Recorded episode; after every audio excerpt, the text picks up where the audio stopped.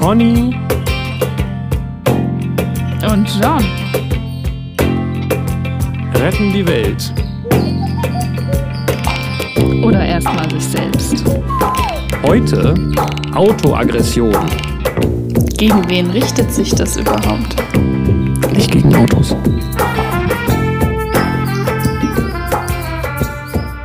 Ich laufe, ich, ich laufe, ich klatsche, ich mache hier total den Zirkus. Yeah! Damit sind wir wieder mitten im Thema bei Pony und John, wenn es wieder heißt, wir laufen. Wohin denn bitte? Ja, wo, das ist Loriot, ne? Wo laufen sie denn? Wobei, das ist, habe ich neulich erfahren, ein Remake von einem alten Sketch von einem ganz alten Comedy-Klassiker, dessen Namen ich gerade äh, vergessen habe, aber der dann äh, durch die Nazis nichts mehr so, nicht mehr so viel zu lachen hatte. Ach was. Also Ja. nur geklaut.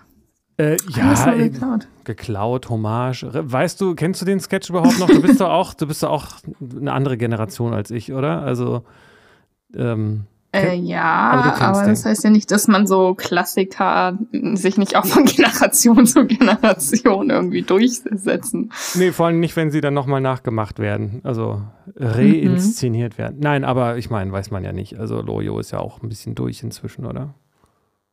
Ich habe neulich nochmal bei Durch? Otto reingeguckt, bei Hilfe Otto kommt. Ah. Für, für mein Okay. Kind haben wir, haben wir uns das gegönnt und es hat gemischte Gefühle erzeugt. ja, kann ich verstehen. Ja, good old Otto. naja, so, Smalltalk, Thema erledigt. Kommen wir nun zur Sache, Mhm. Schätzchen. Das ist übrigens auch ein schöner Film. Zur Sache, nicht fummeln, Liebling und zur Sache, Schätzchen. Oder andersrum. Werner Enke. Was? Okay. Gut, aber das ist nicht der Film-Podcast, sondern äh, Was denn für eine Conny und Sache? John. Hm. Jetzt muss ich direkt gucken. Hast du Wir was? letztes, letztes Mal war, in, nee, Urvertrauen war letztes Mal, ne? Ja, Energie, Urvertrauen, ja. Mhm. Hast du noch was zum Housekeeping? Äh, nein, ich lösche das alles, was ich hier habe, weil das ist alles schon wieder alt. Okay. Ich habe noch äh, einen Gedanken. Moment, ich hatte einen Gedanken. Wo ist der jetzt hin? Ich glaube, wir laufen zu schnell. Ja, aber wo läuft der denn hin? ja, genau. ähm, äh, äh, ach ja, genau, Urvertrauen. Und äh, ent ach ja, wir hatten ja so die Erkenntnis, man kommt damit auf die Welt mit so einem inneren Vertrauen irgendwie. Also oder man braucht das schon, um auf die Welt zu kommen überhaupt. Und weil ja so in der Psychologie dieser Tenor ist ja, das Urvertrauen entwickelt sich in den ersten Lebensmonaten und ersten Jahren und wenn das da kaputt gemacht wird, ist das ganz schlimm. Ähm und ich glaube halt, dass das nicht sich dann erst entwickelt, sondern kann eher diesen, mit dieser Erkenntnis einhergehen, die wir hatten in unserem Gespräch, dass das eigentlich da ist und die ersten Erfahrungen, die man dann auf dieser Welt macht, das dann nur bestätigen oder halt, wenn man sie, je nachdem, was für Erfahrungen man macht, äh, das dann nicht bestätigen, also zerstören. So. Ähm, das war so ein Gedanke, dass sich das halt nicht erst entwickelt, Ja, wenn man geboren wurde, sondern schon vorher. Und wir hatten so einmal so eine Schräglage irgendwie, so von wegen, es gibt ja das Wesen, also den Säugling, und dann beim Urvertrauen, worum geht's da überhaupt? Also vertraut er den Bezugspersonen? Geht es darum, um das Vertrauen oder um das Selbstvertrauen oder das Vertrauen in die Welt? Äh, so, was ist denn das jetzt, das Urvertrauen? Und äh, dann dachte ich so, ja, aber das äh, spielt ja keine Rolle, weil für den Säugling, also für dieses menschliche kleine Wesen, ist das ja alles eins. Also in dem, na, man kommt ja auf die Welt und dann ist erstmal so der totale Egozentrismus da. Das Weltbild ist ja, ich bin alles und alle und die Welt. Also wenn es mir gut geht, dann ist die Welt gut und dann sind alle anderen gut und so. Also da gibt's ja noch keine Differenzierung in den ersten Lebensjahren. So. Ja, Das, äh, das sehe ich, das, das nehme ich auch an. Ich frage mich nur, ob es nicht tatsächlich so ist, dass, je nachdem, was man jetzt unter Ich versteht, dass das Ego etwas ist, was erst noch gelernt wird. Also ich glaube, so wie ich das verstanden habe, entwickelt sich das Du vor dem Ich. Also das heißt, ähm, es ist nicht, es ist zwar, es ist irgendwie wahrscheinlich paradox oder so, aber auf eine Art ist es zwar auf das Ich bezogen, aber das ist nicht präsent, oder? Mhm. Ja, genau. Das kann das ja nicht abgrenzen. Genau. Also, also alles ja. ist eins. Die Eltern, die Welt genau, und auch das sich Selbst. als verbunden. Genau, richtig. Ja. Das ist natürlich ein spannendes Thema, was genau da das, das Ich eigentlich ist, beim, auch beim Säugling. Ne? Also der hat ja kein, ja, ja. Säugling hat ja kein Ich-Konzept in dem Sinne. Nehme ich mal an. ja, spannend. Ja, ähm, kann ich mitgehen. Also da müsste man auch, könnte man auch die Frage stellen, wo fängt es denn an, das Urvertrauen? Und mhm.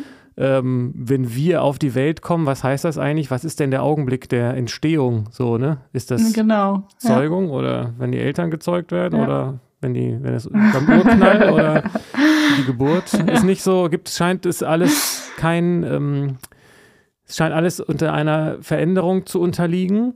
Und sobald man sich näher mit dem Gedanken Veränderung beschäftigt, stellt man fest, wenn es etwas Unveränderliches gibt, dann verändert sich das nicht. Und wenn sich etwas verändert, dann hat es eigentlich keinen festen Bestand. Ne? Also dieses, der Prozess ja, hat ja, ne, man kann, dann, kann man nur sagen, entweder es gibt den Jan, dann ist der stabil und fest und ändert sich nicht, oder es ist ein Prozess und dann gibt es keinen stabilen, gibt festen Jan. das ist irgendwie. Jan Crazy. Ja, nur als Prozess, ja. Genau, und, das, und dieses Ich scheint ja doch irgendwie einer Entwicklung zu unterliegen und damit kommt man in dem Sinne nicht auf die Welt. Da gibt es keinen Punkt, wo man sagen kann, das ist der Augenblick, wo das da ist. Mhm. Aber das widerspricht ja nicht dem, was du sagst. Ja, ja, genau. Ja, ähm, das, der Gedanke, der dahinter steckte, war ja, dass das Leben nur dann, ähm, dass man, dass das sozusagen ein gewisses Urvertrauen dann vielleicht auch gleichbedeutend mit Lebensfreude äh, fundamental mhm. sein muss für das Leben. Genau. Wo die genau herkommen, weiß man dann auch wieder nicht. Ne? Auch die fängt nirgendwo an. Also irgendwie hatte mal irgendein Aminosäurenteilchen Bock darauf, sich zu, zu setzen. Wahrscheinlich. Also es ist natürlich die Frage, wie man das definieren will, Freude, ne? Wie freut sich in, wie freuen sich Aminosäuren, aber aber irgendwie ist der Ausdruck da drin schon enthalten, muss ja. Tja, keine Ahnung. Ich weiß nicht, also äh, man kann da ja irgendwie nicht mehr stofflich denken. Also die Freude an sich hat dann vielleicht Ausdruck gesucht in Materie und ist zu etwas geworden. Ich weiß es nicht. Also ist nicht zuerst der Geist und dann die Materie und nicht die Aminosäure oder das Teilchen, was sich gefreut hat und dann ist daraus noch mehr entstanden. Also vorher muss ja, also das, so wie ist denn das Teilchen entstanden dann? Ja, also ähm, genau, ja, ja, genau. Das ist, äh, das war auch nicht so dualistisch gemeint, wie es geklungen hat. Also ähm, mhm. ist vielleicht aber auch nochmal ein interessantes Thema, ne? Also okay. Dualismus, Idealismus, Materialismus ich, ich meinte das schon so als eine Urkonstante, diese Lebensfreude. Die muss okay. irgendwie eine Urkonstante des Universums sein. Und an der Stelle würde ich mal auf die Schnelle zusammenfassen, auch ähm, Partikel und Teilchen und alles und auch Materie ist mhm. ja nur eine Wahrnehmung. Was heißt nur? Ist eine Wahrnehmung. Mhm. Das heißt, und dieses ist geistig. Also mhm. ich kann ich habe nur meine Wahrnehmung und die spielt sich alles, alles im selben Raum ab, sag ich mal. Mit unterschiedlichen Zimmern vielleicht oder Ecken, aber ich, äh, auch Aminosäuren sind, sind ja eine Vorstellung. Ich kann, ne? Und selbst wenn ich sie anfassen könnte, ja, genau. äh, sind sie ja, ist dieses Anfassen ein sensorischer Vorgang, der geistig stattfindet. Mhm. Es gibt in dem Sinne keine materielle Erfahrung. Es gibt nur die Erfahrung von Materie.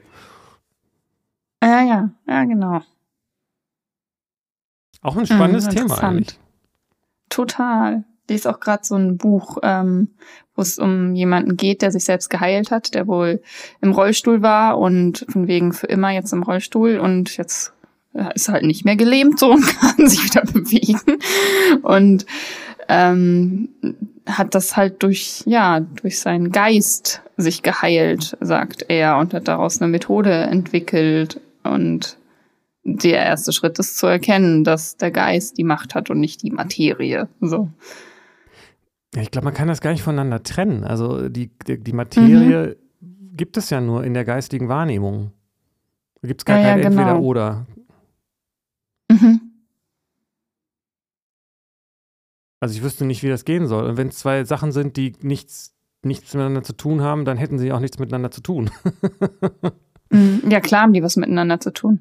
Es ist so diese, diese Haltung. Also wem gibt man, also in dieser Welt ist es ja häufig so, dass wenn, dass es äh, abgespalten oder differenziert wird, so stark. Und dann, wenn die Materie kaputt ist oder so, oder der Körper halt krank, das Stoffliche, dann ist man dem ausgeliefert. So. Und das stimmt ja nicht. Wenn Geist und Materie verbunden sind, dann hat man ja Einfluss darauf, dann wirkt das ja. Ja, ich glaube, das wäre wahrscheinlich nochmal ein weiterführendes Thema, ne? aber es gibt ja unterschiedliche mhm. Ebenen. Also die Sinneswahrnehmung ist ja eine andere als die geistige Wahrnehmung und das ist was anderes als die Ich-Wahrnehmung und äh, die Frage ist, wie man worauf dann Einfluss hat. So, ne? Also ich genau. habe nicht Einfluss über die Materie in dem Sinne, dass ich die komplett nach meinem Willen gestalten kann. Bei meinem geistigen Innenleben ist das schon schon ein bisschen mhm. näher an mir dran, in dem Sinne, dass ich ja, genau. stärker das erlebe, wie ich die Entscheidungen treffe, ein bestimmtes Gefühl oder einen bestimmten Gedanken zu haben. Mhm. Spannend. Ja. Aber Selbstheilung ist ja gar nicht unser Thema heute. Nee, das stimmt. Aber du hast auch, äh, ich weiß nicht, äh, in Sachen selbst Fremdwerbung. Du hast ein neues äh, Unternehmen mitgegründet, was auch in, unserer, in so, unser Thema passt. Aber möchtest du dazu was sagen oder ist das noch geheim? Weil es ist ja jetzt offiziell eigentlich. Ja, genau, dann ist es ja nicht mehr geheim. ja, stimmt. Ähm, ich habe mit einem, meinem Gründungspartner zusammen, Björn Klein, ein Unternehmen gegründet. Die Art des Kreises sind wir und wir bieten Circle Meetings an, also eine Form der Gruppenkreisarbeit. Ähm, aber wie kommst du jetzt darauf? Weil ich letztes Mal auch Eigenwerbung für jemand anderes gemacht habe. Achso, du wolltest du mir mal so einen Werbeblock zuschieben. Nein, weil ich, ich, ich finde das cool und das ist doch auch ein großer und wichtiger Schritt und kann man doch ruhig mal was zu sagen. Mhm. Das betrifft ja. Ja, stimmt. Das interessiert die Leute. Ja, ja, ist das ein wollen die Leute Schritt. doch wissen. Und Melli, Pony. Ja, ja, wir haben da auch echt lange dran gearbeitet Eben. und das ganze letzte Jahr über und viel geübt und ausprobiert und Erfahrungen gesammelt und ähm, genau, jetzt ist es offiziell, die Website steht, wir gehen damit raus und freuen uns ganz doll auf die Arbeit. Ja, schön. Also ich habe jetzt, wo du das sagst, verstehe ich zum ersten Mal, mit Art ist nicht unbedingt, also ist auch die Art und Weise gemeint und nicht nur ein äh, englisches Wort für Kunst, ne? Auch wenn das da natürlich mit drin steckt. Aber ich habe immer, als ich das gelesen habe, mhm. die Art des Kreises, aber es ist die Art und Weise des Kreises. Ja. Genau. Ja, guckt euch das mal an oder engagiert hier gleich. Die beiden machen einen guten Job. Ja, genau. Die Art des Kreises.de, da kann man gerne mal gucken, wer Lust hat. Ich finde es sehr spannend, was ich davon bis jetzt gehört habe. Ja, schön. Warst ja auch einer unserer äh, Probanden. des, also genau, des nicht nur gehört, sondern auch im eigenen Geiste erfahren. Ja, aber unser Thema ist ein anderes heute, das stimmt. Die äh, Art der Selbstbeschädigung, sowas. oh ja. Ja, genau. Ja, ich bin da irgendwie äh, wegen unserer letzten Folge tatsächlich drauf gekommen. Also diese ganze Perspektive von es braucht eine äh, Urfreude oder Lebensfreude oder ein Vertrauen, ein Urvertrauen, wie auch immer man es jetzt betiteln will, um auf die Welt zu kommen, um sich zu entwickeln, auszubreiten, zu wachsen und so weiter, sich zu verbinden. Ähm, man könnte das ja auch aus einer anderen Perspektive ähm, umdrehen und sagen, das braucht eine Aggression, um das, äh, um sich dahin zu begeben. Also ist nicht der Akt der Geburt ein total aggressiver, so man kämpft sich dadurch was, man überschreitet Grenzen, das ist irgendwie ge gewaltvoll und ja auch schmerzhaft, also für einen selbst. Und man begibt sich da, also von Aggression bedeutet ja ähm, äh, schreiten, äh, heranschreiten, angreifen. Und man begibt sich ja mit diesem mit dieser Geburt in eine neue Welt so, also geht da über eine Grenze hinaus, die Fruchtblase geht kaputt, also da ist schon, da ist irgendwie so viel Zerstörung bei. Ähm, und vielleicht auch schon, wenn man vorher ansetzt mit der Perspektive, warum kommt man überhaupt auf die Welt oder also was ist da, was ist das für eine Energie, die es dazu braucht? So Eizelle und Spermium, das ist ja auch schon ein Grenzüberschreiten. So, das eine dringt in das andere ein und dieser ganze körperliche Akt Sex auch und so. Also es ist irgendwie könnte man das alles auch als sehr aggressiv betrachten aus einer gewissen Weise und ähm, demnach auch autoaggressiv. Also die Erfahrung der Trennung zu suchen des Schmerzes, der, des Selbstwerdens, des sich Abspaltens, so sich da hineinzubegeben, so das Getrenntsein zu erfahren, ob das nicht überhaupt das ganze Dasein, diese weltliche Erfahrung, diese körperliche, stoffliche, leibliche Erfahrung als ein autoaggressiver Akt. So, also ich habe dazu einiges auch gelesen, aber das kam mir so nach der letzten Folge, ja, man könnte das alles auch so betrachten. Kannst du das nachvollziehen? Was denkst du dazu? Also ich finde das erstmal sehr interessant. So, du stellst vielleicht so ein bisschen gegenüber Autoaggression gegen Selbstfürsorge sozusagen, ne? Mhm. Kann man das so sagen? Habe ich das richtig verstanden? Ja, könnte man so sagen. Und ähm, ich, was ich noch nicht ganz verstanden habe, ist natürlich mal wieder die Frage ähm, mit dem Selbst. also, wenn ich mich selbst, wenn ich Selbstfürsorge betreibe, bedeutet das, kann das bedeuten, dass ich aggressiv gegen das andere bin, was nicht ich ist sozusagen, ne? Aber also die Geburt mhm. ist ja eigentlich keine Autoaggression, sondern eigentlich eher eine Aggression gegen, sag ich mal, zum Beispiel den Körper der Mutter oder sowas, wenn du so willst. Also ähm, natürlich ist das für das, für das Baby auch äh, eine, ein Trauma wahrscheinlich auf eine Art. Ja, auf jeden Fall. Das ist so ziemlich eines der größten naja, aber, aber äh, es ist ja. traumatischen Erfahrungen, die wir ja machen. Ja, genau. Ähm, aber ähm, die Aggression richtet, es, ist, es lässt sich, ähm, wenn man es philosophisch oder logisch näher betrachtet, eigentlich nicht wirklich greifen, wenn man sagt, ich setze mich für mich ein und schade damit mir selbst, das kann nicht dasselbe selbst an der Stelle sein, oder? Also wenn ich sage, dass, dass äh, sozusagen das, was da selbst wird, ist ein, ein neuer Mensch, mhm. ein neues Wesen und, mhm. und die Aggression mhm. richtet sich dann gegen das, den Körper und den Geist dieses, dieses, dieser, dieses geboren werdenden Wesens, aber es ist ja ein selbstfürsorglicher Akt.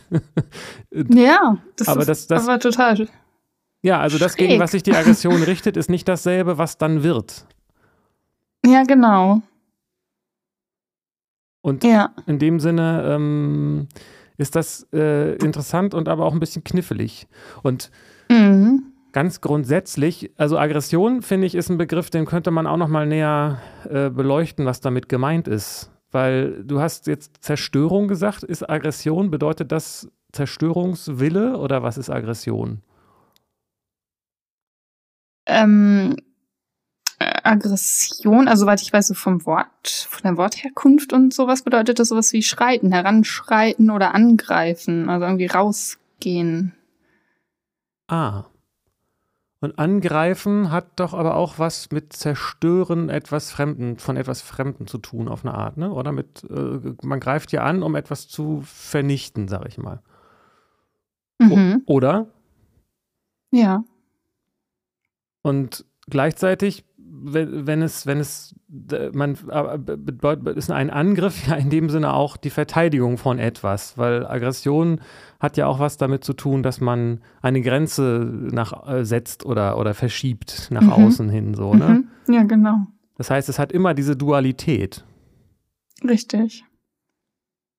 Deswegen ist der Begriff Autoaggression ganz interessant, weil das macht, kommt drauf an, wie man ihn betrachtet, aber es ist eigentlich mhm. schwer, dem einen Sinn zu entnehmen. Ich, ich verschiebe meine Grenze, äh, ich, ich richte mich nach außen gegen das, was innen ist. Oder so. Weißt du, was ich meine? Wo ist jetzt da außen und wo ist da innen bei Autoaggression? Mhm. Ja, genau. Finde ich auch total schwierig zu auseinanderzunehmen, zu analysieren also Aggression gegen mich gerichtet, aber dann muss ich erstmal, was, was ist denn dieses mich? Ja, und wer richtet, oder also, wer, wer, richtet dann das, ne? Ja, ja, ja, genau. Mal so diese Spiegelmetapher, weil man kann, man denkt, man sieht sich im Spiegel, aber man sieht sich ja nicht. Man sieht ja das Spiegelbild. Das ist ja nicht dasselbe. Ja. Das, Au das Auge ja. kann sich selbst nicht sehen. Also es kann Aha. nur mit Hilfsmitteln arbeiten, aber sich wirklich selbst sehen kann das Auge nicht. Genauso kann man eigentlich das auch nicht selbst aggressiv sein. Man kann nicht Täter und Opfer gleichzeitig äh, ohne, ja, wie soll ich sagen, im selben Bezugsrahmen sein. Mhm. Aber ganz ja, genau. grundsätzlich ist das, würde ich sagen, schon ein, ein Aggression grundsätzlich etwas das immer zwei Seiten hat. Ne? Also wenn ich eine Möhre esse, dann äh, tue ich meinem Körper was Gutes, aber der Möhre nicht. Also alles, dieses, dieser mhm. ganze Lebensprozess besteht aus, ähm, ist letztendlich ein hm. Ressourcenkampf. Und es geht immer darum, etwas zu vernichten und zu einem, zu mir zu machen. Also wenn ich mich ernähre, dann zerstöre ich die Nahrung und mache sie zu mir. Und die findet man dann auch nicht wirklich wieder. Also die Möhre kann man okay. nicht mehr. Die hast du dann angegriffen, ja. Ja, genau. Und die habe ich zu mir gemacht. Die habe ich mir buchstäblich einverleibt. Mhm. Ja. Ist jetzt ein bisschen. Ja, wobei einverleiben, da komme ich wieder auf einverleiben, verbinden, das ist dann schon wieder nicht das, äh, das hat dann schon wieder nichts mit Aggression zu tun. Nee, wenn, wenn es dann vereint ist, dann wahrscheinlich nicht mehr. Aber letztendlich kommt darauf an, wie man das betrachtet. Aber die Moleküle der Möhre ja. sind dann eher als mein Körper zu verstehen, als die Teile einer Möhre. Ja. Oder ich bestehe aus Möhren. Ja, genau. So kann man natürlich auch sagen. naja, echt, ey. Naja, die Möhre Körper denkt sich auch, tja, ich habe jetzt hier einen größeren Wirkungsrahmen als nur, also so. Ja, so kann man es vielleicht auch sehen. Aber letztendlich besteht mein Körper aus Lebensmitteln, also aus diesem Planeten, Essen, das aus diesem Planeten kommt. Und Umweltgifte. Ja, ja genau. Aber wie ich will nur sagen, Aggress also äh, Aggression, weiß ich nicht, könnte man vielleicht nochmal neuer beleuchten, aber auf den ersten Blick würde ich sagen, Aggression und äh, hat immer zwei Seiten. Und was auch immer das Gegenstück von Aggression ist, wenn man es Fürsorge nennt, hat das auch immer was Aggressives. Es geht immer um eine Abtrennung und um ein, ein Ausdehnen oder Bekämpfen von etwas. Mhm. Ja. Das heißt, Autoaggression, also gegen das Selbst gewendete Aggression. Ja, das ist echt, echt knifflig. Ich denke, es geht um einen geistigen Prozess, wo ich einen Teil von mir äh, ja. angreife. Aber das ist, da, da kommen wir zu, zu diesem Ego-Thema. Ne? Was ist denn ein Teil okay. von mir? Ist ein Teil, ein Teil ein, etwas, dir, ja. was ich habe? Bin das ich? Also ich kann zum Beispiel mhm. mich selbst verletzen, meinen Körper, mache ich nicht, keine Sorge, aber äh, könnte ich. Und ja. dann richtet sich das ja eigentlich nicht gegen mich, sondern gegen meinen Körper. Mhm. Okay. Und auch wenn du. Okay, dann würde, also, dann immer bei autoaggressivem Verhalten, nun auf körperlicher Ebene, emotionaler, was auch immer, sich das gegen etwas richten, was gar nicht ich bin? Ja, weil, also, ich kann ich, wenn man jetzt äh, diese, ah, diese Begriffe verwenden. Habe. Okay. Genau, ja, wenn man jetzt so dieses Subjekt-Objekt-Denkschema mhm. äh, verwenden möchte, auch wenn da viele vielleicht nicht mit einverstanden sein werden. Man kann ja nicht Objekt und Subjekt gleichzeitig sein. Man kann nicht mhm. sich zum Objekt machen. Das, dann sind, ist man zwei. Genau wie mit dem Spiegel. Mhm. Also das, was die Aggression ausübt, kann nicht dasselbe sein wie das, was die Aggression erfährt. Mhm. Es kann, mhm. kann vielleicht von außen so aussehen oder man kann das gedanklich zusammenpacken, aber bei näherer naja, Betrachtung genau. kann man es nicht zusammenpacken. Wenn man damit identifiziert ist, ja genau, stimmt. Genau, also wenn ich das, was das, genau, das ist ein Thema der Identifikation. Ich kann das, letztendlich geht es vielleicht darum, etwas zu beschädigen, was ich für einen Teil von mir halte oder für mich. Mhm. Aber ja, die, genau. Aber dieser Identifikationsprozess ist fluide. Viel Sinn. Ja, ja, ja.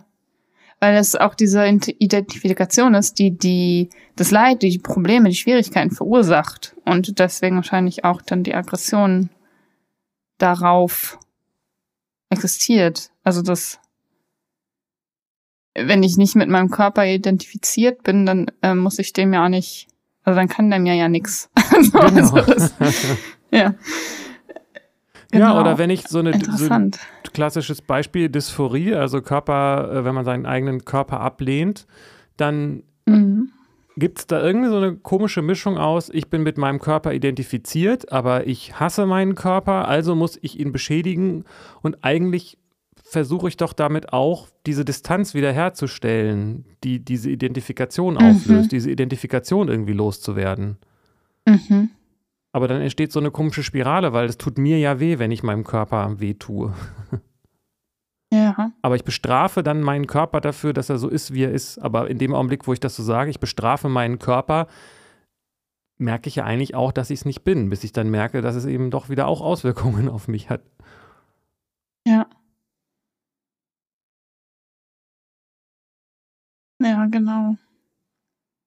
Aber man, das ist, aber das geht auch in die andere Richtung. Ne? Also wenn man sagt, man schädigt, äh, man, äh, weiß ich auch nicht, man versäuft sein Geld oder wird spielsüchtig und mhm. äh, das schadet dann ja auch der Familie als Beispiel, wenn es, wenn es so eine Konstellation ist. Man könnte ja auch die Aggression gegen die Familie auch irgendwie als als Aggression gegen sich selbst, als die Einheit, mit der man sich identifiziert, ähm, betrachten. Kommt vielleicht ja, so klar. nicht so oft vor. Ähm, aber wenn jemand äh, das eigene Vereinsheim äh, im eigenen ja. Vereinsheim randaliert, dann ist das letztendlich auch eine Form von Autoaggression, wenn man, ja, wenn man sich total, mit seinem Verein klar. identifiziert. Mhm.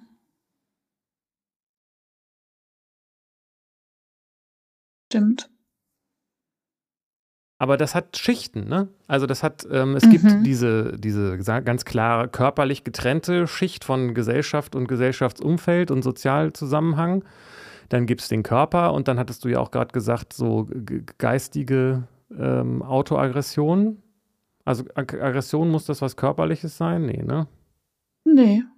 Gibt ja auch psychische Gewalt. Du kannst dich ja auch genau dir, dir selbst, dich selbst psychischer Gewalt aussetzen oder wie auch immer, ja.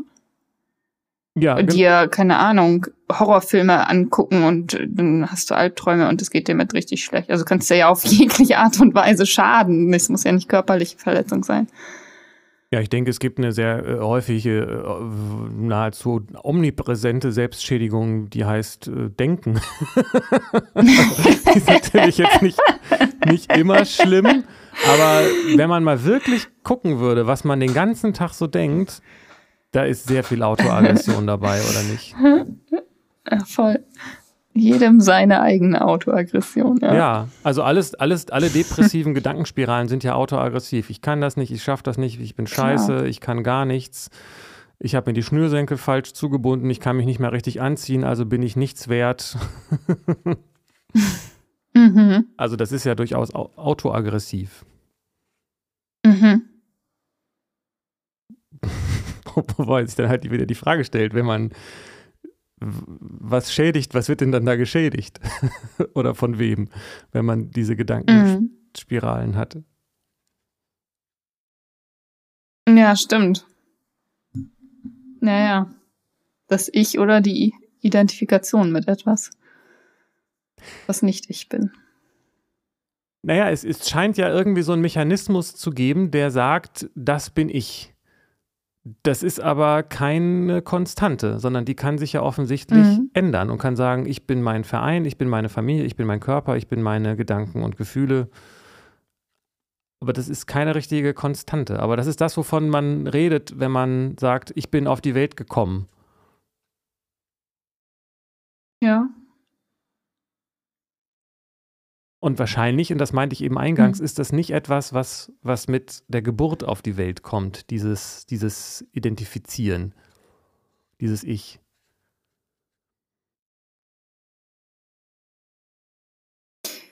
Moment, ähm, das heißt, dass man vor der Geburt schon identifiziert ist? Nee, ich denke, das ist etwas? später passiert. Es gibt, äh, ich, ist es nicht so? Äh, ich hatte das mal so auch gelesen, dass dieses, diesen Satz, äh, das Du ist entwicklungspsychologisch älter als das Ich.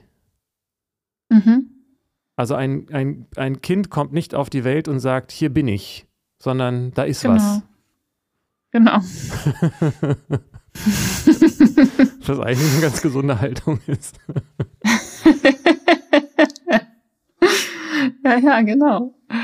Und dieses, dieses, das, was sagt, das bin ich, nennt man, glaube ich, bei uns äh, weithin Ego und das entwickelt sich ja erst. Das eben sagt, ich bin, mhm. ich bin jemand, weil ich äh, hübsche Kleidchen anhabe oder weil ich eine Eins in Mathe bekommen habe oder ich bin mhm. jemand, der scheiße ist, weil er äh, ja, genau. irgendwie was Böses jemand anderem angetan hat oder sowas. Mhm. Ja, genau, ist ja die Persona, die entwickelt sich erst. Also dieses Bild vom Ich, was ich bin. Persona heißt das? Mhm. Ist das das, ist es aber nicht dasselbe wie Persönlichkeit, oder? Nee. Das ist das Bild, was ja, man kommt, kommt, aus, kommt drauf an, also was, was äh, versteht man jetzt wieder unter Persönlichkeit? Naja, mh, Eigenschaften von einem, mhm. die man für, für sich äh, als die bezeichnet, die, die einen ausmachen. Also letztendlich wieder dieses, dieses, dieser Mechanismus. Das gibt ja, das ist ja, ja dieses Identifizierungsthema ist ja ganz stark, äh, gerade heutzutage, ne? Also mit ähm, Gender und Partei und äh, was auch immer, Zugehörigkeit, also dieses Gefühl von mhm. ich bin Mann, ich bin Frau, ich ja, bin beides nicht. Ja. Ja, ja, genau. Aber das ist ja irgendwie ja. nicht, ähm, die Leute werden das, erleben das so, dass sie sagen, nein, ich bin aber das und das.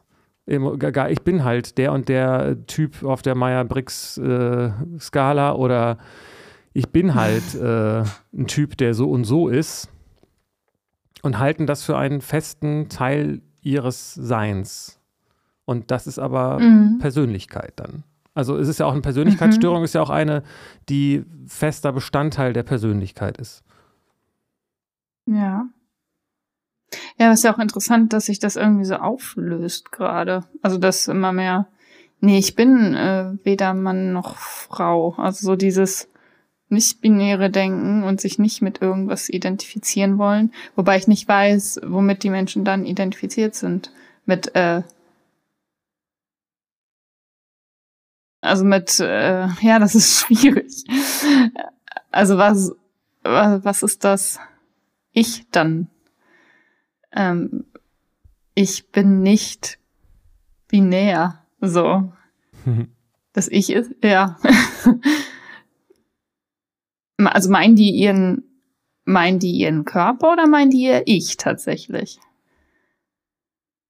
Ähm, in, bei dieser Gender-Diskussion ist es ja, äh, wird es nicht in einem Atemzug genannt. Ne? Also die, da geht, wird, geht man ja davon aus, dass man selber die und die, äh, das und das Gender hat, unabhängig davon, was für einen Körper man hat. Und entweder das passt zusammen, dann genau. ist man genau. froh, oder es passt nicht zusammen, dann hat man mhm. unter, unter Umständen Schwierigkeiten damit. Aber mhm. das Leid entsteht dann dadurch, dass man sagt, ich bin aber eigentlich und nach außen hin werde ich so aber nicht gesehen. Mhm. Also muss ich dann das, wie ich gesehen werde, so anpassen, dass das zu dem passt, was ich eigentlich bin. Mhm. Aber das ist ja nicht nur so ein Gender-Thema. Ja. Weiß nicht, wenn man jetzt im Schlafanzug ins Büro kommt, äh, ich weiß nicht, ob das ein gutes Beispiel ist, aber wenn man ja mit seinem, seinem Besitztum identifiziert wird, sich selbst identifiziert. Schlafanzug und sagt, im Wagenbaum ist. genau. Nein, oder wenn man, wenn man halt äh, wenn, wenn, das, wenn der Ferrari kaputt geht und man dann im Opel äh, zur Arbeit fahren muss. Weiß nicht, warum man das müsste, ja. aber dann ist das ja auch so Kleidung ist doch ein ganz wichtiger Punkt. Über die Kleidung ähm, zeigen doch Leute, wer sie sind und möchten dann auch entsprechend so gesehen werden. Ja. Alles, stimmt. die Art zu sprechen, und da bin ich wieder mhm. bei diesem, das Du kommt vor dem Ich. Die Art, also man spiegelt sich doch in den anderen. Man, ähm, man kann nicht einfach ja. sagen, ich bin so, sondern es ist auch wichtig, dass die anderen sagen, dass die anderen einem spiegeln, wie mhm. man ist. Ja, ja, genau. Das Ich wird am Du zum Ich. Das stimmt schon, ja. jetzt bin ich mal ein bisschen von dem Aggressionsthema weg. aber irgendwie steckt das ja. Ja, gut, aber das spielt ja wohl eine Rolle bei Autoaggression. Da muss man ja dann erstmal klären. Auto, also gegen wen, wen richtet sich das, wenn man davon von Aggression gegen sich selbst spricht? Was ist denn dann das Selbst? Das muss, das ja, gehört ja dazu. Ja, das ist, hat dann was, es, es geht dann um eine Art Identitätskampf, ne? Also oder einen Identifizierungskampf.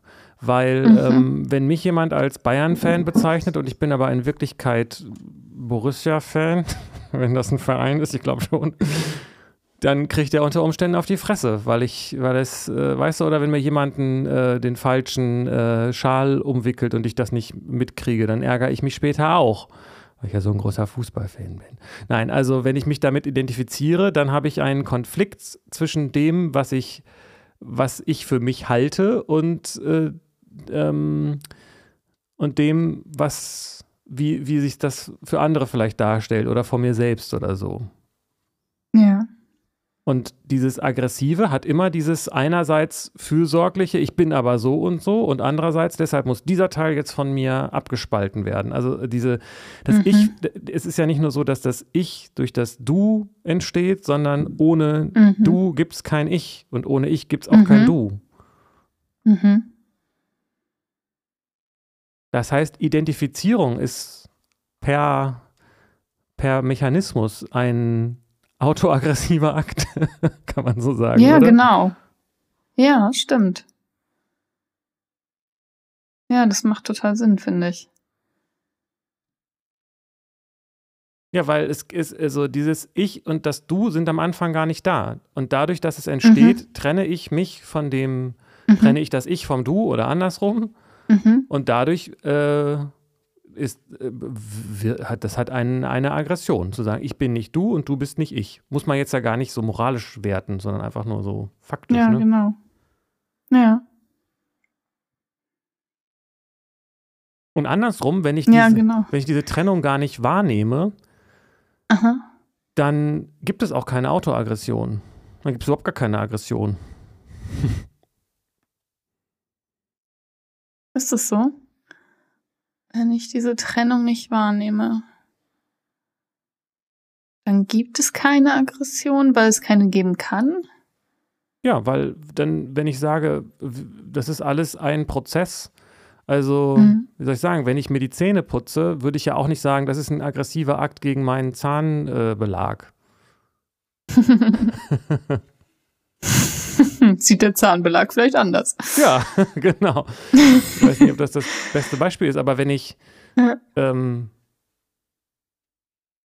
also dieser Selbstschutz und die Selbstfürsorge funktioniert ja nur auf Basis eines Selbst. Und wenn ich gar nicht ähm, mhm. sage, mhm. ich bin Jan und äh, oder mhm. ähm, genau, ja, ja, verstehe. Wenn er gar kein Jan ist, dann kann er ja auch nicht kann er sich auch nicht, Richtig. wenn ich den Körper nicht als, als ja. ich ansehe. Na gut, man könnte sagen, dann gibt es eine ja. Aggression gegen diesen Körper oder so. Das könnte man doch schon sagen, ne? Aber dazu gibt es. Ja. Hm. Letztendlich ist das einfach ein geistiger Prozess. Es gibt dieses, diesen Aspekt des Identifizierens, der ist aber doch mhm. sehr eng verwandt mit diesem Denken, dass die Welt einteilt in das, was das eine ist, weil es genau. nicht das andere ist. Mhm. Ja, und dieses Denken ist schon autoaggressiv. Diese Trennung. Ja, weil es, weil es die Welt zerschneidet auf eine Art. Mhm.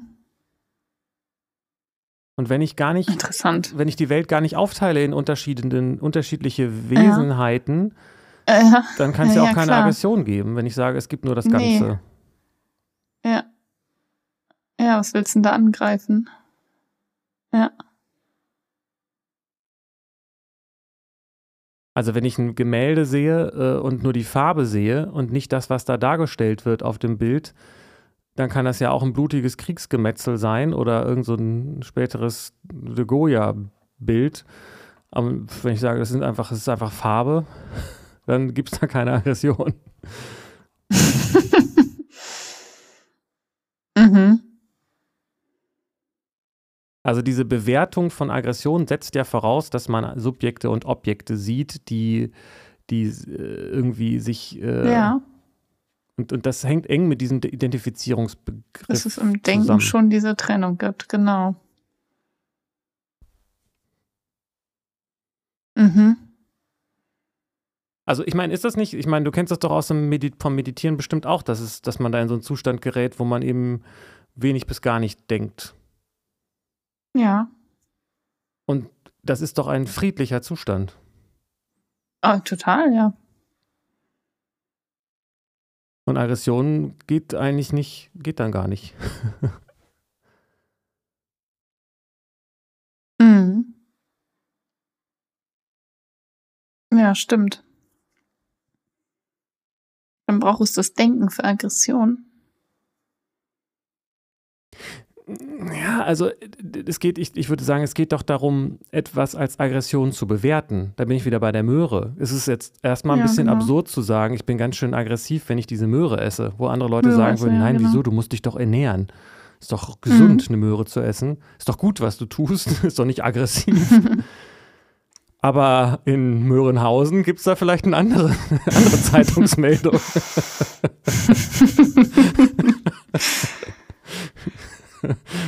Henrike die Karotte brutal dahin gemetzelt von, von Fleischwesen. so. Ja. Äh, aber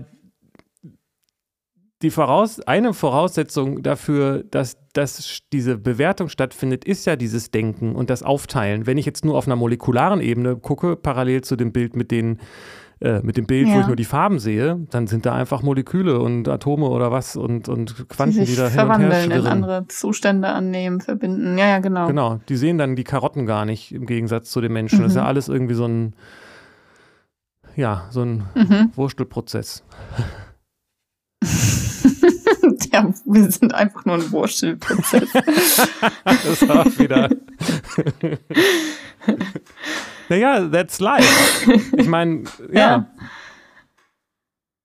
Also, das, das, Ja. diese, die- diese, wenn da niemand ist, der das bewertet, als das ist das eine, was zerstört wird. Also, um etwas Zerstörerisches zu erkennen, muss man ja überhaupt erstmal ein Wesen oder irgendeine Entität haben, die zerstört werden kann. Und wenn man das gar nicht Mhm. so sieht, ähm, mhm. das hat eine ziemlich starke Willkür, was man als Wesen bezeichnet und was man als dann als Stimmt. zerstörtes Wesen bezeichnet.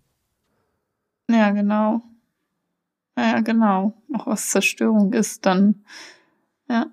Ja, genau. Also und es gibt, also es gibt beides. Ohne, ohne, ohne Leben keine Zerstörung und ohne Zerstörung kein Leben. Ganz genau. Ja, ja. Das finde ich, ja, genau.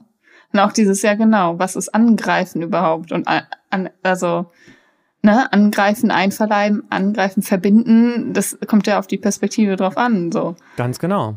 Und wenn jemand Ja. stirbt, kann es ja auch ein Heldenopfer sein. Und wenn jemand Mhm. äh, z- stirbt und der Körper zerfällt und damit den, den nächsten Rasen düngt, dann ist das wieder ein Entstehungsprozess und so weiter. Also Mhm. Ja, genau. Ja, ja, ja. Ja.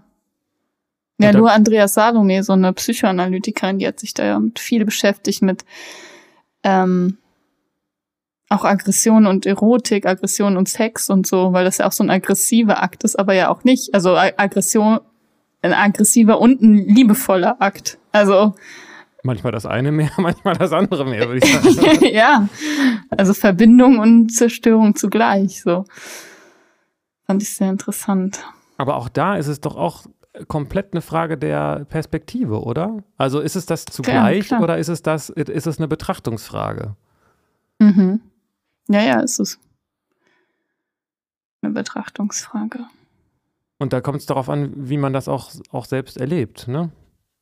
Also, weil du auch, ist Mhm. interessant, weil du auch am Anfang meintest, äh, bei der Zeugung, bei der, wie heißt das, Mi- Mitose, Meiose, egal, also wenn, die- also wenn die Zellteilung.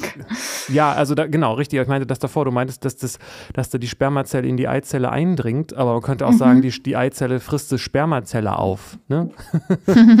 also das ist ja auch eine Frage der Perspektive. Oder nimmt sie auf. Also kann Ja. man. Ja, oder Ja. lädt sie ein und da die Spermazelle kommt zu Besuch. Also das ist ja nicht, also Zieht du hast aber an, eindringt ein gesagt. Dann, wenn man das so sagt, Ja, klingt ja. es nach, nach was Gewalttätigem. Wenn man sagt, sie Ja. verschmelzen, dann ist es irgendwie vielleicht wieder was, was anderes. Und ähm, Ja. wenn man sagt, sie äh, bereichert die Eizelle mit ihrer Präsenz oder was auch immer. ne? Oder die Eizelle frisst sie auf, die Spermazelle, oder sie Mhm. lädt sie ein. Ja. Komm, nimm dir einen Tee, lass uns ein Kind werden. Ja. Also es ist einfach eine Frage der Bewertung. Ja, genau. Ja, ja, eindringen und befruchten und so, das ist, äh, das beschreibt ja dasselbe, aber es ist eine total andere Bewertung den Worten. Ja, und ich finde, dass ich äh, diese das höre ich aber öfter so, aber das sagt, glaube ich, auch viel über unsere Gesellschaft aus. Weil äh, Eindringen ist eben, äh, wird irgendwie so, ich glaube, das ist auch eher so der Standardbegriff, Begriff, ne? Dass der Mann mit seinem Penis in die Vulva oder Vagina der Frau eindringt. mhm. Würde mich nicht wundern, wenn das ja, in manchen klingt sehr nach Biologieunterricht. Genau. Und äh, aber Eindringen hat für mich definitiv was äh, gegen den Willen der Bes Hausbesitzerin zu Aggressives. tun. So Ja. Ist kein Mhm. gutes Wort, weil das so, so, so tut, als ob das richtig und normal wäre und notwendig. Mhm. Mhm. Wohl wahrscheinlich öfter einführend steht. Aber egal, es ist jetzt sehr technisch. Willkommen zum Sex-Podcast. Pony und Sex. Äh, Pony und John. Sexy John. Pony und Sex, ja. Nach Jahren der Enthaltsamkeit Genau. richtig gut sprechen. Ja. Können wir endlich sagen, worum es hier eigentlich geht. Aber wenn man jetzt mal eine Bewertungsstufe, wenn man nicht mal die Bewertung komplett und das Denken komplett weglässt, sondern einfach nur so eine Art von, äh, also man kann ja trotzdem feststellen, dass da was ist und wenn man es nicht bewertet als Aggression oder als äh, Fürsorge oder wie auch immer, könnte man Ja. von Veränderung sprechen. Alles ist, Mhm. es ist alles eine Veränderung. Eine, der, der, die, die, Mhm. die Situa der Zustand verändert sich. Ja, Man ja kann ich, äh, verstehe ich, kann ich so sehen. Allerdings sehe ich da auch so diese, na, oder habt ihr so eine Schwierigkeit oder sehe da eine Schwierigkeit, wenn aggressive Handlungen möglicherweise dadurch legitimiert werden als Veränderung. Also es ist ja nur eine Veränderung. Also äh, Juden vergasen ist kein aggressiver Akt, das ist ja nur eine Veränderung. So, das- Ja, das verstehe ich total. Aber in dem Augenblick, wo Ja. du sagst, Juden vergasen, bist du ja schon auf der persönlich-menschlichen Ebene und bewertest schon, in, Ja, bist voll. schon in dieser Bewertung drin. Mhm. Und dann ist es ja auch vollkommen richtig, da von Aggression zu sprechen. Und ich tue mir auch schwer Mhm. damit zu sagen, dass es um die Selbstfürsorge des deutschen Volkes ging. Ja, eben. Also das geht ja nicht darum, dass man, aber damit sind wir ja schon dann mitten im Schlamm und in, in, in der äh, moralischen und, und dieser ganzen ethischen Debatte und überhaupt erstmal auf dieser zwischenmenschlichen Ebene. Mhm. Und in dem Augenblick, wo ich zwischenmenschlich bin, habe ich schon Subjekte und Objekte und so weiter. Genau. Ja. Aber wenn ich ganz weit rauszoome, ich weiß nicht, ob wir Mhm. diese Empathie so für Ameisenvölker äh, aufbringen in der Regel. Mhm. Ja, Kinder können das. Ja, man kann, als Erwachsener kann man das auch noch, aber, aber es wird nicht gemacht. Also diese, diese Energie, diese Konzentration darauf, was jetzt Wesen sind und was wesentlich ist und was, was Subjekte sind, die, die geschützt werden müssen und Persönlichkeitsrechte haben und so weiter, sind wir schon sehr stark bei den Menschen. So. Könnte man aber auch auf Bäume oder auf letztendlich auf alles, auch auf Dinge, auf nicht lebende Dinge beziehen und so. Ne? Mhm. Und für Mhm. manche ist das ja auch wichtig. Also für die ist ihr Auto wichtiger als die Ameisen, über die das Auto drüber fährt. Ja. Wenn das zerkratzt wird, ist das schlimmer, als wenn, ja, als wenn sie irgendwie über eine Taube fahren oder so. Ja. Ja, krass, ey. Bewertung. Bewertung ist echt so ein Ding. Ja. Aber äh, ich meinte mit diesem Begriff Veränderung, wenn man einfach komplett aus dieser Wesen, Wesen, äh, Subjekt, Objekt, Ego, äh, Wesen Schiene rausgeht, sagt, es ist ständig eine Veränderung. Wesen, da entsteht was und da vergeht was.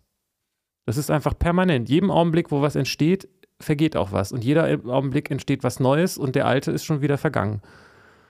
Der, mhm. der alte muss dem neuen äh, weichen und das neue ist, ist schon wieder weg, bevor es richtig da ist.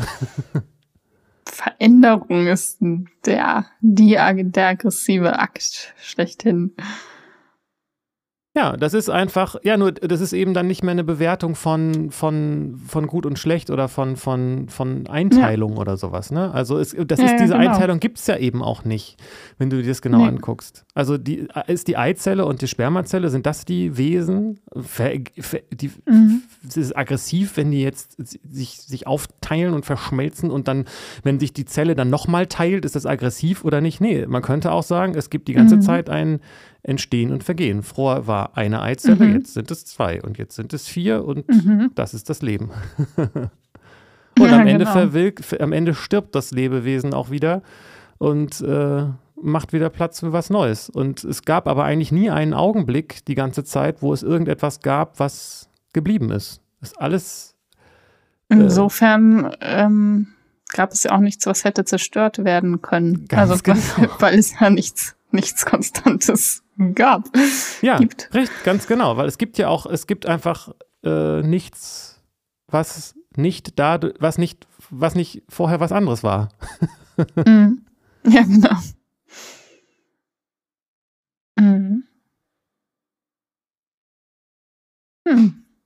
Also jede, jedes, jede Zelle war vorher irgendwas anderes. Und äh, jeder, es ist eine, eine, eine, eine unglaublich krasse Illusion, die aber überhaupt kein bisschen auf irgendetwas gebaut ist, wenn man sich das näher betrachtet, dass man ein Wesen sei, das irgendwie entstanden ist und wieder vergehen wird.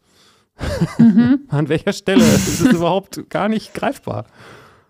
Ja, das stimmt. Und trotzdem, ah, ja. trotzdem scheint es irgendwie so einen Mechanismus zu geben, der das irgendwie für den das wichtig ist. Mhm.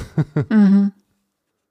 Ja. Ja, man kann ja nicht mal äh, benennen, was der Entstehungsprozess ist und was der Vergehensprozess ist. Also, also man könnte das alles als Entstehungsprozess sehen oder alles als Vergänglichkeit. Also das ist ja.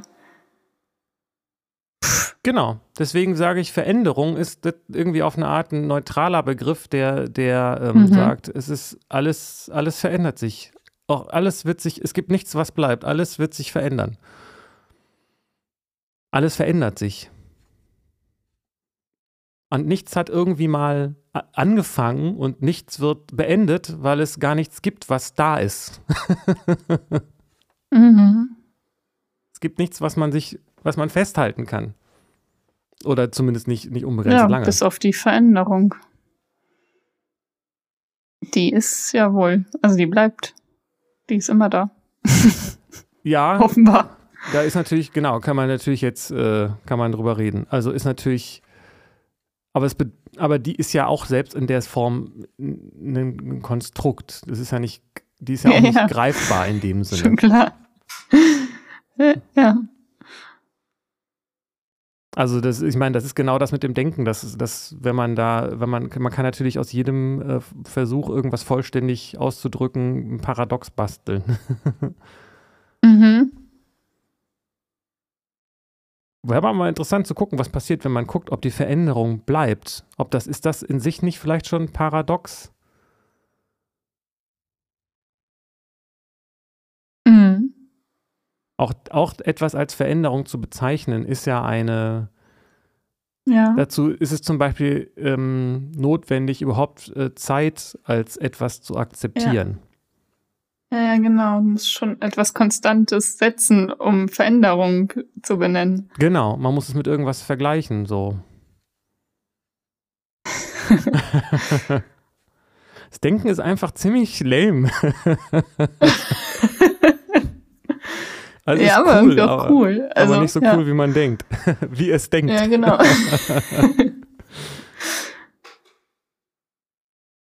aber es ist doch, ist doch ähm, Finde ich ganz gut. In dem Sinne ist Autoaggression äh, da, wo man sie sieht und wo man sie ähm, hindenkt.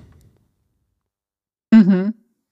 Und dieses, das scheint ja eine Wichtigkeit zu haben, dieses Ego-Ding. Und dem ordnet sich ja dann der Verstand auch unter, um das Ego und das, für das sich das Ego hält, mit dem es sich identifiziert, zu schützen. Ne? Also sagen, ich, ich, ich identifiziere ja. mich mit meinem Körper, deswegen äh, kriege ich Angst, wenn jemand den bedroht, ist ja ein sinnvoller Mechanismus mhm. für den Körper.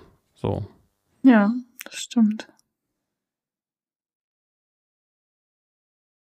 Mhm. Aber andersrum ist es auch so, dass das Überhand nimmt äh, mhm. äh, und nicht immer besonders sinnvoll betrachtet wird. Ne? Also wenn ich mich persönlich angegriffen ja. fühle, weil jemand irgendwas sagt äh, über meine schlechte Handschrift oder was auch immer.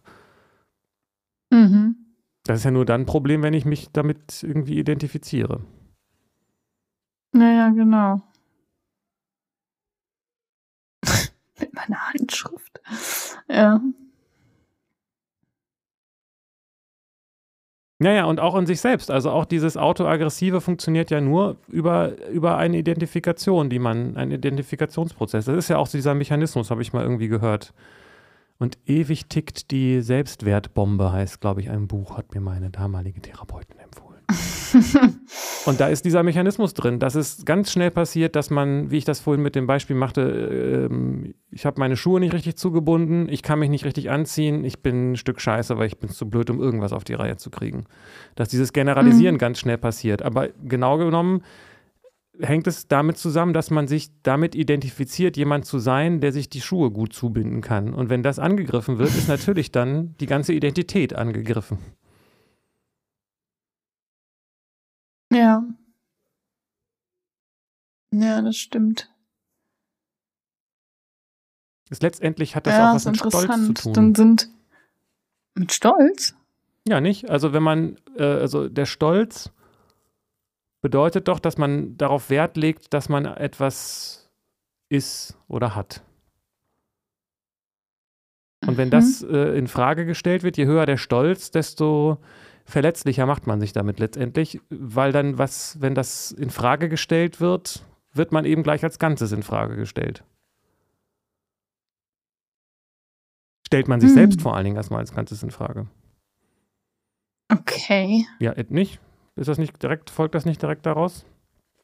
Weiß ich nicht. Muss ich erstmal drüber nachdenken, über Stolz und was das ist. Und habe gerade auch so den Gedanken, naja, aber wenn also das Potenzial, also wenn jemand sehr stolz ist, äh, dass das auch dann, also solche Negativspiralen gar nicht äh, so leicht entstehen können und dieses generalisierte, also ich kann, weiß nicht, ob das einhergeht, jemand, der sehr stolz ist äh, und dann depressiv. Ist das überhaupt möglich? So, weil ich würde sagen, Selbstzweifel und so. Ich hätte jetzt gesagt, das richtet sich dann schneller nach außen, weil wenn man, weil Stolz ja ein soziales Gefühl ist, glaube ich, vor allen Dingen auch. Und wenn jemand besonders stolz auf etwas ist und jemand anderes das dann in Frage stellt, dann wird man wütend auf die Person. Also ist es zumindest auch so ein mhm. Klischeebild, was ich habe von jemandem, der besonders stolz ist, dann mhm. kriegt er auch, teilt er auch besonders schnell aus. So. Ja. Klischee, aber ich glaube, so, so verstehe ich ja. das zumindest. Ich bin stolz darauf, dass ich dieses neue Auto habe und wenn jemand sagt, das ist ein scheiß Auto, dann wird jemand, der das wird der Erste wütend. Oder jemand, also das, das ist doch das ist sehr häufig auch dieses, hm. ähm, der Film, ich, ich, ich bin, äh, ich, ich finde äh, Truffaut-Filme super und jemand sagt, Truffaut-Filme sind doch voll doof, sind total langweilig. Äh, über solche Diskussionen äh, bin ich schon häufiger gestolpert, dass dann Leute sich Truffaut verteidigen, weil sie eigentlich stolz darauf sind, jemanden zu sein, der Truffaut-Filme gut findet. Mhm. Dabei sind das ja, ja nur Filme. Es ist absurd, darüber zu diskutieren. Stolz auseinandersetzen. Ja. Ja, vielleicht nehmen wir Stolz nochmal mit in, ja. in, in der nächsten Folge. Deal. Cool. Ey, ich bin sehr stolz auf diese Folge, deswegen müsst ihr unbedingt liken, sonst gibt's auf der Fresse. Okay. Von Millie. Ich nicht, von Millie. Ja, ja, ja, ja, schiebst du mir das zu, ne? Obwohl, wenn wir eins sind, dann bist du genauso schuld. Oh. Aber wenn wir eins sind, dann gibt es ja auch kein Du. Also, ich, okay, ja. Schuld. Hatten wir Schuld schon mal? Ja, ne? Hatten wir auch schon. Mensch, wir haben langsam schon, schon ganz, schön, ganz schönen Katalog, glaube ich. Ja, bald haben wir alles. Ganze Welt in, in unserem Podcast. Katalog, analog. Ui. Sie hat die Unwahrheit gesagt. Ja, interessant, ey. Ich hab nicht, hätte nicht gedacht, dass das äh, dahin führt. Ich habe eigentlich gar nichts gedacht, wohin das führt, aber ja, war, war gut so. ja. Cool. Jetzt müssen wir ganz autoaggressiv hier den Podcast beenden. Ja, dann greif mal ein. Aber Podcast zu machen ist auch an. aggressiv, weil wir dann ja, wenn Leute das hören, deren Zeit äh, vernichten. Ja, stimmt. Scheiße. Oder wir vereinen uns mit deren Zeit. Jetzt klingt schon wieder nach Sex. Podcast. Ah. Sex. Ja, das klingt vielleicht auch einfach ich. Keine Ahnung.